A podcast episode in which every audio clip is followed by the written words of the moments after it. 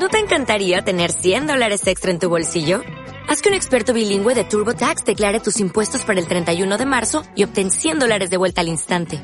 Porque no importa cuáles hayan sido tus logros del año pasado, TurboTax hace que cuenten. Obtén 100 dólares de vuelta y tus impuestos con 100% de precisión. Solo con Intuit TurboTax.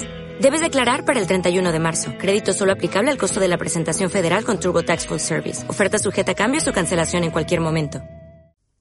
Vamos a ello. 3, 2, 1. Muy buenas a todos, esto es Emotion Me, soy Pedro Ibar y hoy tengo la oportunidad de estar otra vez con dos amigos en la nueva sección del programa que se llama Emprendimiento Estoico. Ya los conocéis, Ignacio del Portillo, Marcos Gutiérrez, un placer teneros aquí. Un placer, Pedro, que nos vuelvas a traer. La verdad que tenemos muchísimas ganas. Muchísimas gracias por traernos, Pedro, y a la gente por escucharnos en casa y por el feedback que nos da. Hoy tenemos eh, la primera sección. Si queréis saber un poquito el background de, estas dos personas, podéis ver anteriores podcasts del programa. Pero bueno, esto ha surgido a través de la demanda que teníais de conocer un poquito más la historia de estos muchachos, de cómo trabajan, cómo gestionan sus equipos, cómo gestionan esas personas, cómo gestionan proveedores, cómo gestionan tantas cosas que vamos a intentar desarrollar y transmitir en, este programa. Entonces, vamos a hablar un poquito de, uno de los principales proyectos que tienen entre manos, que es eh, AudioFit, en el cual vamos a contar su historia, vamos a hablar cómo surgió, vamos a hablar de sus profesores, vamos a hablar de la diferencia entre eh, reclutar y mantener, vamos a hablar del éxito en el emprendimiento y por qué otros proyectos parecidos no tienen éxito.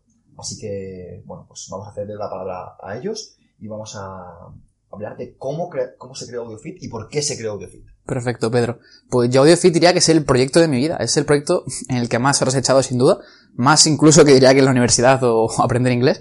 Y surge básicamente de, esa pasión que tenía yo por el deporte que, que, al final era, me cambió la vida completamente. Yo era el típico niño beso que, del cual se reían en el instituto y cambié mi vida por completo y dije, joder, necesito ayudar a más gente a conseguir este cambio en su vida tan positivo. Y surge también porque ya estaba en el círculo de Power Explosive y me dediqué a traducir artículos de inglés a español. Y decía, joder, esto es la polla, una cantidad de contenido y fuera que la gente no conoce. Entonces dije, yo tengo muchos amigos que son entrenadores y hay mucho contenido que la gente no conoce. ¡Boom! Pues lo junto y ya ese contenido que estaba en redes sociales lo monetizamos. Le di un formato distinto, una aplicación, un branding chulo y, y es un poco la idea. Y uno de los principales objetivos con AudioFit, aparte de por supuesto ayudar a toda esta comunidad, era decir, voy a echar un cable a mis amigos. Voy a hacer de patrono, por decirlo de la forma. Voy a hacer de mecenas. Voy a conseguir que esta gente gane un dinero extra simplemente compartiendo lo que tiene en la cabeza. Y eso es un poco como surgió. Increíble. Bueno, eh, poco más que añadir a lo que ha comentado Marcos, que él lo conoce mejor que nadie. Yo diría que AudioFit surge de la necesidad de la gente de poder formarse de una forma no convencional. Porque, claro, si hoy en día alguien quería ser entrenador, pues ya lo sabemos todos, ¿no? En SCA, carrera de CAFIDE, había gente que no quería hacer eso, no quería ser entrenador, le gustaba el fitness, o simplemente quería aprender, no quería dedicarse a ello. Y ahí surge AudioFit, juntado con el hecho de que ahora hoy en día se puede aprender muchísimo con podcasts como este, o sea, el hecho de que la gente esté paseando, esté entrenando, esté conduciendo y nos puede ir escuchando, oye, pueden aprender mucho más porque están mucho más predispuestos y sobre todo es un tipo de contenido mucho más práctico del que se puede ver a lo mejor en el SCA o en la carrera o donde sea y de esta forma pueden aprender y sobre todo utilizar ese conocimiento para lo que ellos quieren, ya sea entrenar a otras personas o a sí mismos. Exactamente. Y de hecho, mi objetivo con AudioFit es, exactamente ir de 0 a 1. Tú cuando montas una, startup, hay dos formas. Una es ir de 0 a 1 y otra es ir de 1 a infinito. Ir de 0 a 1 implica hacer algo por 10 veces mejor que la competencia o lo que ya existía anteriormente. Ir de un infinito es replicar lo que ya funciona en otros sitios, en tu país o en tu comunidad. Entonces yo quiero ir de, de 0 a 1. Quiero mejorar por 10 la universidad, eh, curso de entrenamiento personal típicos intensivos de mil euros o, más, que duran poco, poco tiempo, etcétera. Entonces, ¿qué es lo bueno que tiene AudioFit? Que tienes más de 400 clases en audio, que eso es muchísimo contenido, son como 200 horas, tienes a los mejores profesores, te cuesta 10 euros al mes, que no es nada para la mayoría de gente en España. Entonces es un modelo muy, muy disruptivo. Hashtag no es promo, ¿eh? No, no está pasado. y bueno, me gustaría saber, chicos, eh, la idea de, de cómo contactáis con toda esta gente que decís, ostras, me gusta lo que hacen, pero quiero que lo hagas para mí. ¿Cómo, cómo va esto? Porque habrá personas que digan, Uf, yo es que tengo una idea parecida en otra cosa, del ámbito de la medicina o del ámbito de mm, lo que sea, y que me gustaría transmitirlo. La verdad que fue algo deliberado. Al final, yo siempre lo digo y estoy muy orgulloso de esto. Yo en 2014, hace 5 o 6 años, estaba súper solo. En el sentido de que ninguno de mis amigos hacía deporte ni compartía pasión por el fitness. Y me acuerdo, tengo tweets, de captura ya incluso, eh, intercambiando comentarios con youtubers y decía, joder, a ver si compito en powerlifting, que me siento muy solo, eh, y tal. ¿Y qué hice? En lugar de quedarme callado en una esquina y decir, "Ah, a ver si algún día conozco a alguien, lo que hice fue mandar un email a un tío que se Dave Marchante para escribir artículos para, para su web. Y eso me hizo conocer a Neko Baz, a José Kenji, a Víctor Reyes, a María Casas, a Iván Alonso, a Oscar Sánchez, y esa gente se convirtió en mis amigos. Entonces, la mejor forma de conocer a gente es aportar contenido y un poco seguir tu pasión, aunque suene un poco ñoño, pero es cierto. O sea, las mejores cosas que me han pasado en la vida ha sido haciendo, haciendo porque yo quería, porque tenía algo dentro que me decía, tengo que hacerlo. Brutal.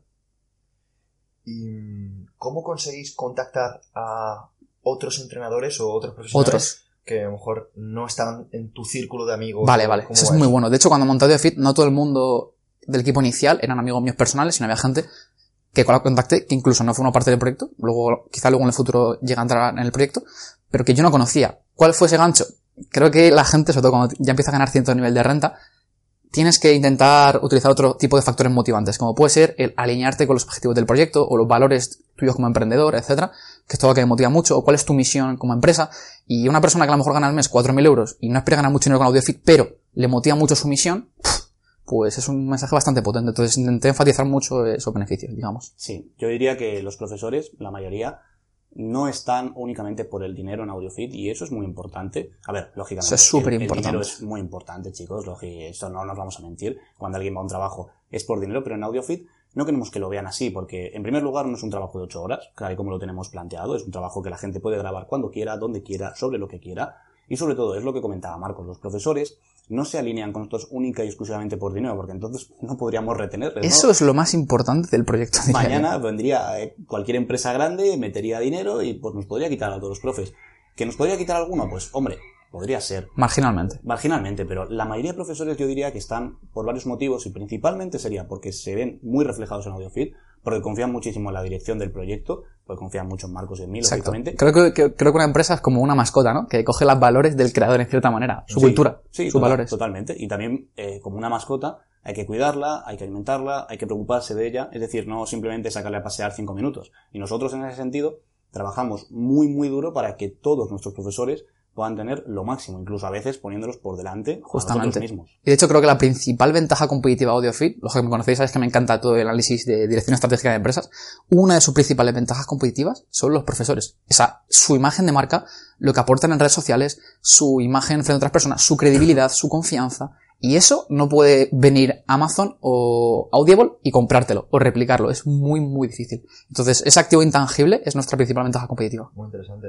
Me gustaría, porque justo esto que estáis mencionando son principios básicos de liderazgo, porque de cara a trabajar con personas es muy importante em, tener nociones de liderazgo y saber si son adquiridas, son natas, eh, qué te has basado para saber tratar a personas, porque decir que eh, como parte de- de- del proyecto, eh, a mí lo que más me gusta es em, cómo tratas a las personas, cómo respetas el trabajo de, de los que colaboran en el proyecto y bueno, cómo respetáis y, y saber si esto ha sido algo que lo habéis aprendido de un día para otro o, o ha sido a través de un proceso o incluso si os habéis formado.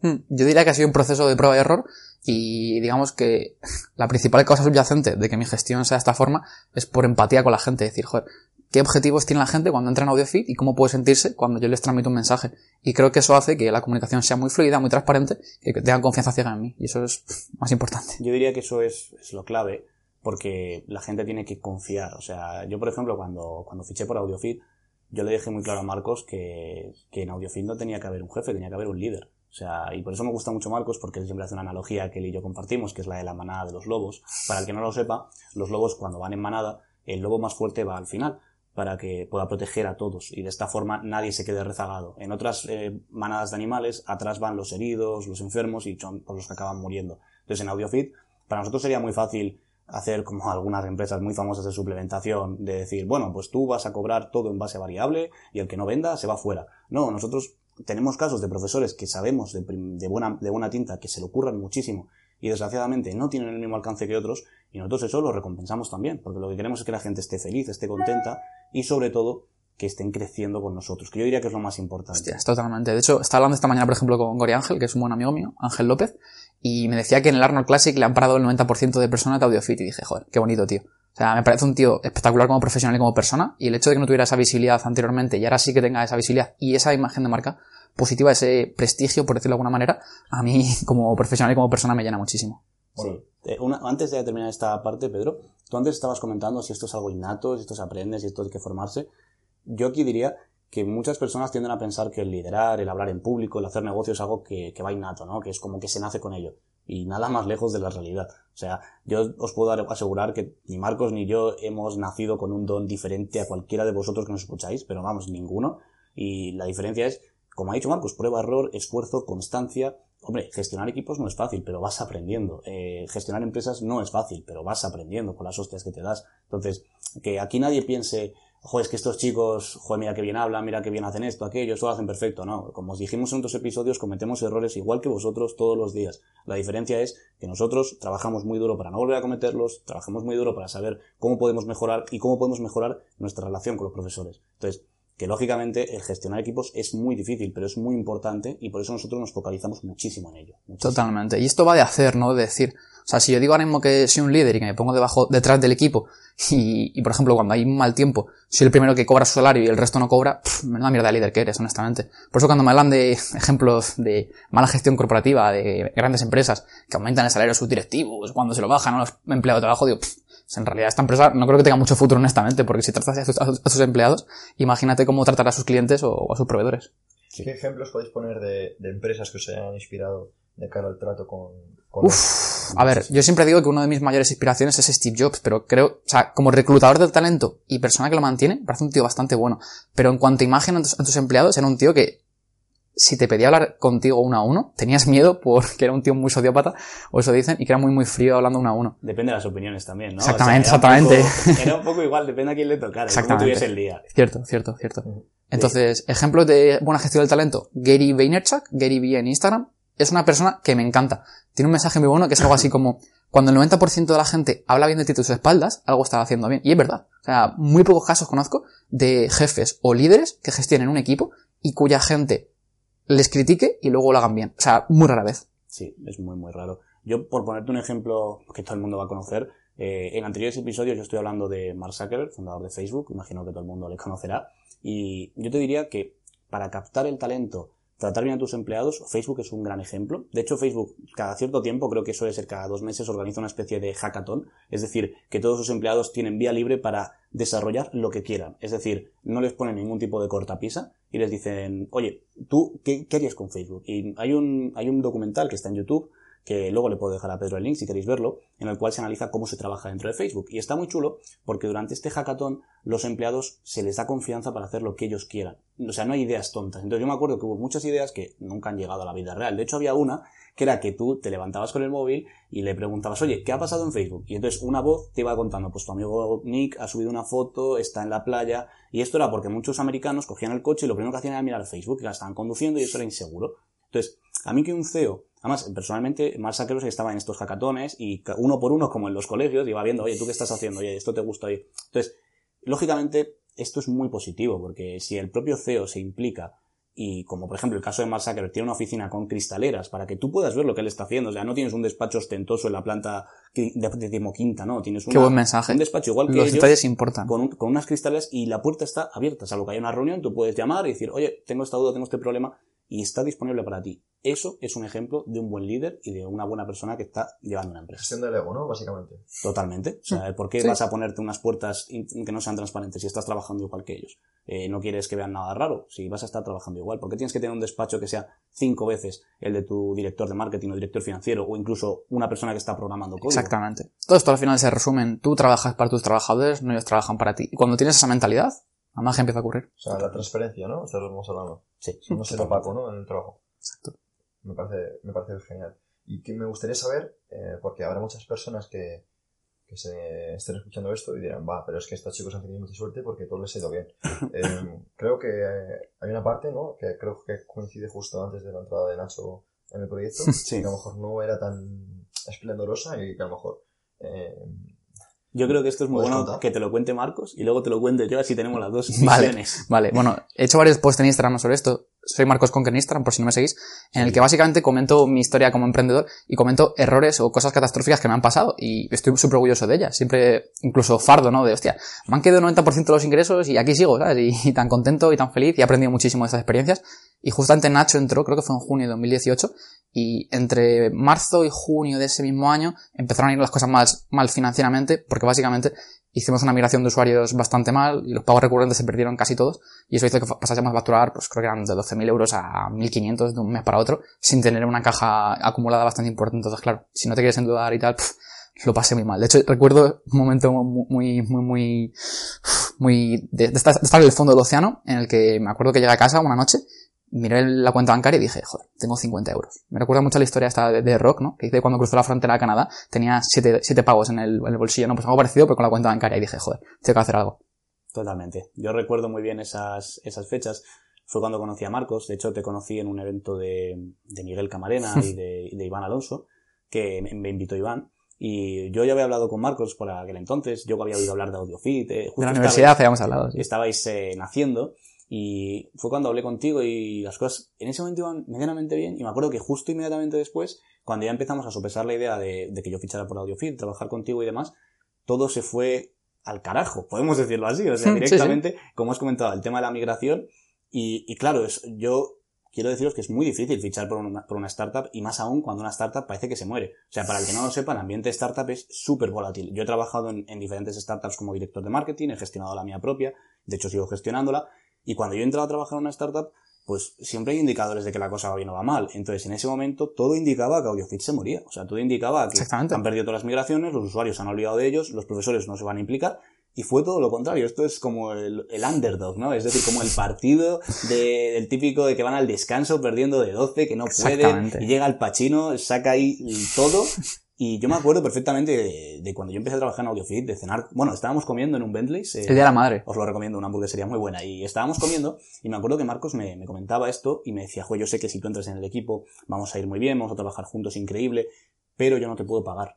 Porque ahora mismo estamos muy mal. Y claro, para mí lo fácil ahí habría Yo no cobraba en esa época. Claro, Marcos tampoco cobraba, eso es súper importante, ¿vale? Solo cobraban los profesores. Entonces, yo me acuerdo que para mí lo fácil ahí habría sido decir, eh, pf, no, porque es que, mira, no, no tiene buena pinta esto, pero quiero que sepáis que la confianza que me inspiró Marcos y su talento y la forma en la que trabajaba con su equipo, cómo conocía el sector, cómo trabajaba, cómo se motivaba, dije, mira, eh, amén, o sea, cuenta conmigo, estoy aquí y juntos conseguimos que lo que parecía que estaba destinado a hundirse, que parecía el Titanic, no solamente no es el Titanic, sino que está siendo una lancha motora de narcotraficantes que no para de acelerar, ¿eh? es una locura. Eso es. Increíble. Los narcotraficantes.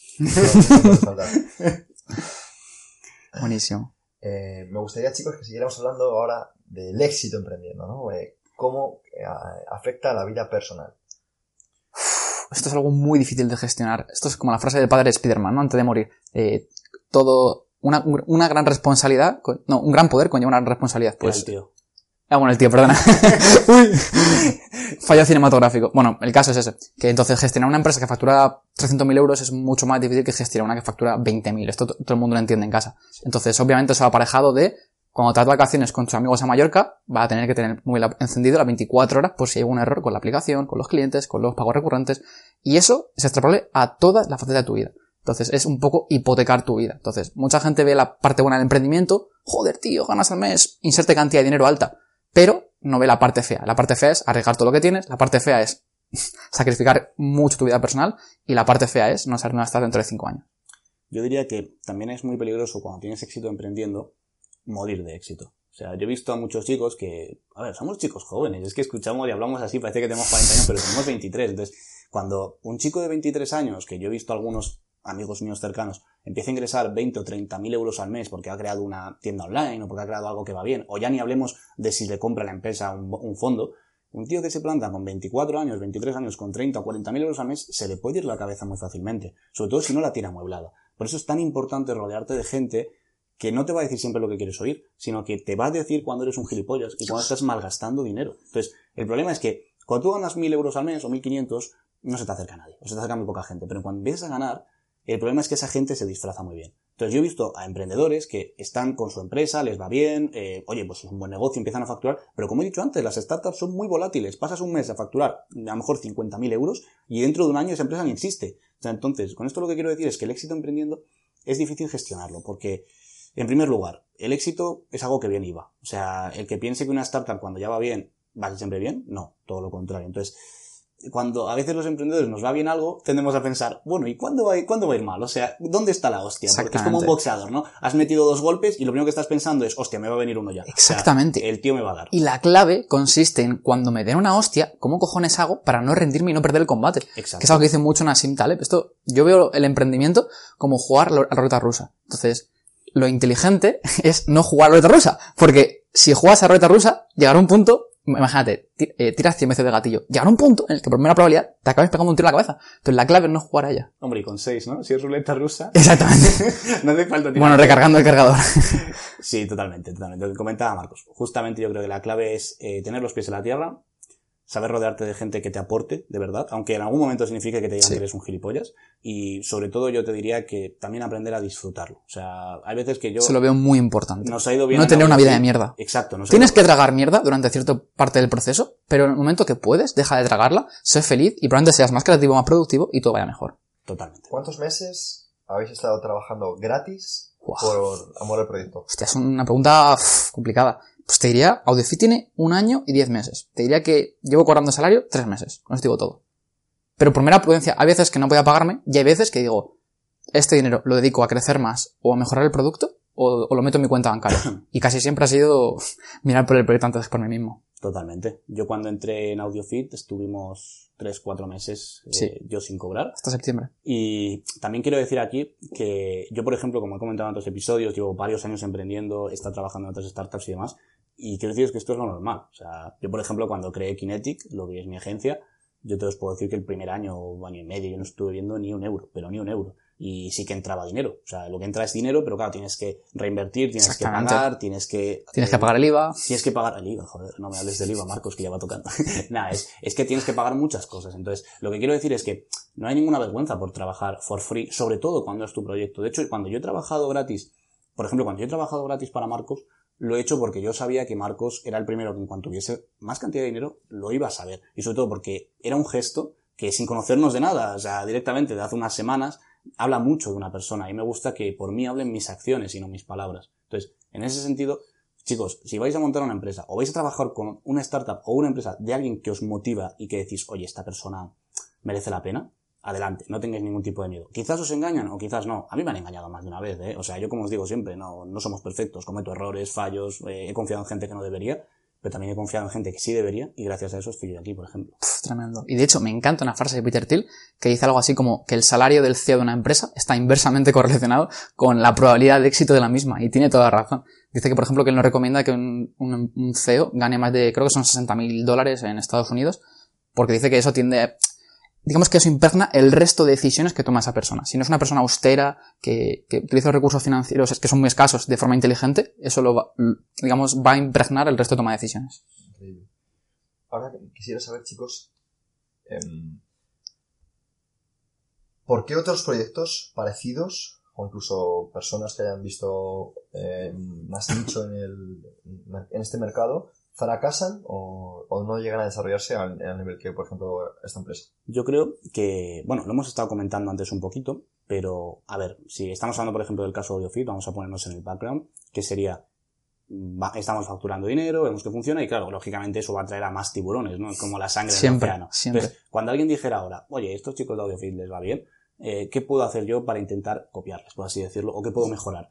Y sinceramente te diría que hoy por hoy, por lo menos en el panorama español y en el de habla hispana sobre todo, sería casi imposible porque la mayor fortaleza, como ha comentado Marcos, es los profesores. Entonces, sí que es cierto que si tuviésemos un equipo de profesores que fueran eh, galácticos y que lo único que quisieran es dinero, pues el día de mañana viene una empresa, consigue financiación, te pone un fichajazo y coge a los profesores pagándoles 10.000 euros al mes y ya está, estaría todo hecho. También te digo que muchos proyectos fracasan porque no son grandes empresas que están copiar, no son gente que son como nosotros éramos hace tres años. Entonces la diferencia es que hemos pasado por eso ya y ellos no. Entonces claro, cuando ellos quieren hacer esto, quizás no saben cómo hacer una aplicación, no saben cómo gestionar equipos, no saben cómo subir contenido, no saben cómo... No saben dónde pueden fallar. No saben cómo hacer el pricing. Entonces, quiero decir que hay muchísimas formas de fallo, pero yo diría que la principal es porque nuestra ventaja competitiva está muy bien protegida. Totalmente. La clave es que la gente que trabaja en AudioFit no son mercenarios. Y si no puedes comprar a alguien, no puedes ganarle.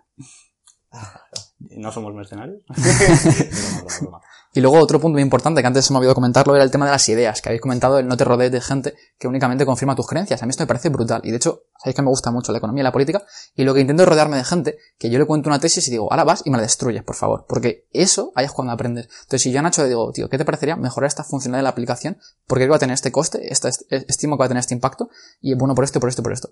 Y Nacho me dice, y Nacho intenta tirarme esa tesis, y yo hago lo mismo con él. Y eso es un proceso meritocrático de creación de ideas dentro de una empresa. ¿Sabes qué pasa? Que mucha gente piensa que eso es estar en su contra. O sea, yo, por ejemplo, recuerdo cuando yo empecé a emprender en segundo de carrera, y yo tenía, como todos vosotros, una idea, ¿no? Todos hemos tenido una en la uni y queríamos hacer la realidad. Y yo me acuerdo que tenía una carpeta donde llenaba, eh, bueno, no os quiero aburrir, pero mi, mi primer proyecto era de energías renovables, o sea que muy divertido no era, ¿vale? Era de cosas solares. Y yo tenía una carpeta con todos los datos y cuando yo fui al departamento de emprendedores de la Universidad Complutense a hacer unas cuantas preguntas, yo recuerdo que en esa mañana me destrozaron todo el proyecto. O sea, me lo tiraron todo abajo. Y claro, yo, yo acabé y salí de la reunión y dije, pero, pero ¿qué es esto, tío? O sea, no tengo nada que hacer. Entonces, lo que quiero deciros, chicos, es que cuando otro emprendedor que tiene más experiencia que vosotros os dice todo lo malo, no os lo dice en plan, eh, joder, te quiero tirar todo por tierra, es que tú no vales para nada. No, es porque directamente le está viendo todos esos fallos que tú eres incapaz de ver y te los está enseñando. Entonces, aprended de eso. Yo sé que es complicado, sé que es jodido, ¿vale? Sé que cuando tienes mucho tiempo en un proyecto y te tiran todo por la borda,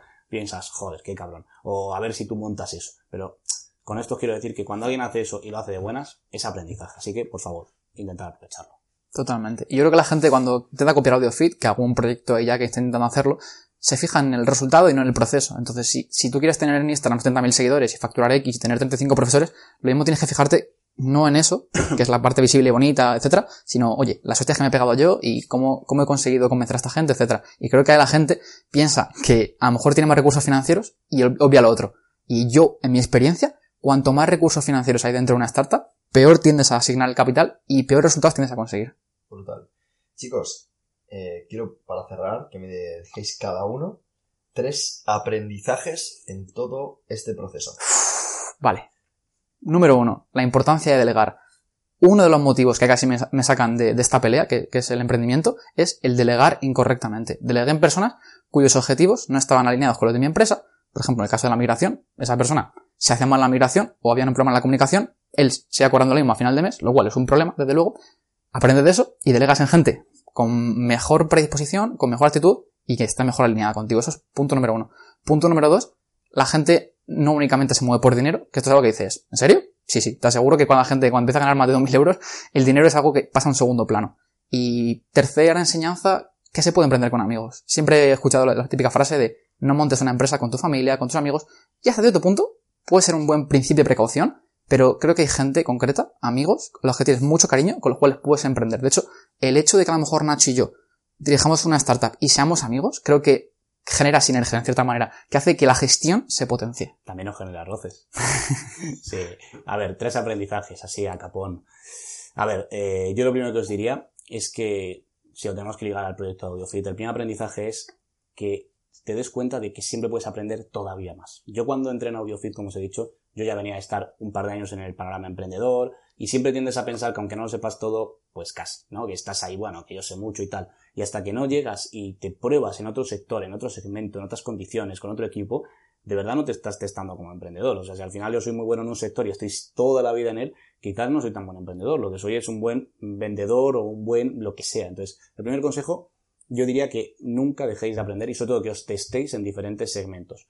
El segundo, y que aprendí y me gustó mucho, es que vi que cada vez hay más CEOs que les encanta el marketing y eso es increíble. O sea, el hecho de conocer a un tío como Marcos y cuando empezamos a hablar, que sea un tío de 22 años en ese momento que entendía mucho de marketing, que entendía el valor del marketing, de invertir, de crecer, de estar mejorando, para mí fue una locura porque yo venía a estar acostumbrado a CEOs de 20 o de 40 años, da igual, que no entendían nada de eso y que pensaban que, bueno, que el marketing era poco más que tirar el dinero por la ventana. Entonces, yo veo que hay una nueva generación, una nueva corriente de emprendedores que sí que se dan cuenta de los beneficios del marketing, concretamente del marketing digital, y sobre todo que se forman y actúan en consecuencia.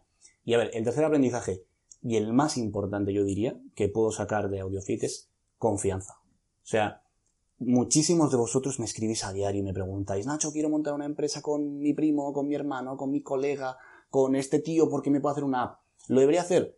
No. O sea, sí y no, depende, tenéis que tener confianza. O sea, no os digo que seáis los mejores amigos del mundo, pero por lo menos tener confianza. Si yo, por ejemplo, no tuviese confianza con Marcos, AudioFit se desplomaría en dos meses. Yo no puedo estar pensando, ¿estará pensando esto de mí? ¿Lo habré hecho bien? ¿Lo habré hecho mal? No, tenemos confianza y sobre todo, cuando hay que decir algo, cuando yo la cago o cuando él la caga, nos lo decimos. Entonces, yo he visto muchos proyectos fracasar porque había tres cofundadores con más ego que otra cosa, que no confiaban en ellos mismos y que eran tres remeros que estaban remando cada uno para un lado y, ninguno quería aceptar sus, sus, fallos. Entonces, yo os diría que lo más importante, chicos, confianza con, por lo menos con vuestro cofundador, sobre todo con vuestros empleados, pero sobre todo con vuestro cofundador y que, sobre todo, no os metáis a emprender con cualquiera, pues porque, bueno, no va a hacer una aplicación, no sabe de marketing, no. Exactamente. o no para no sentirte solo, que es un motivo de mierda. Entonces, tened confianza con vuestros cofundadores, es súper importante, vais a compartir una empresa con ellos.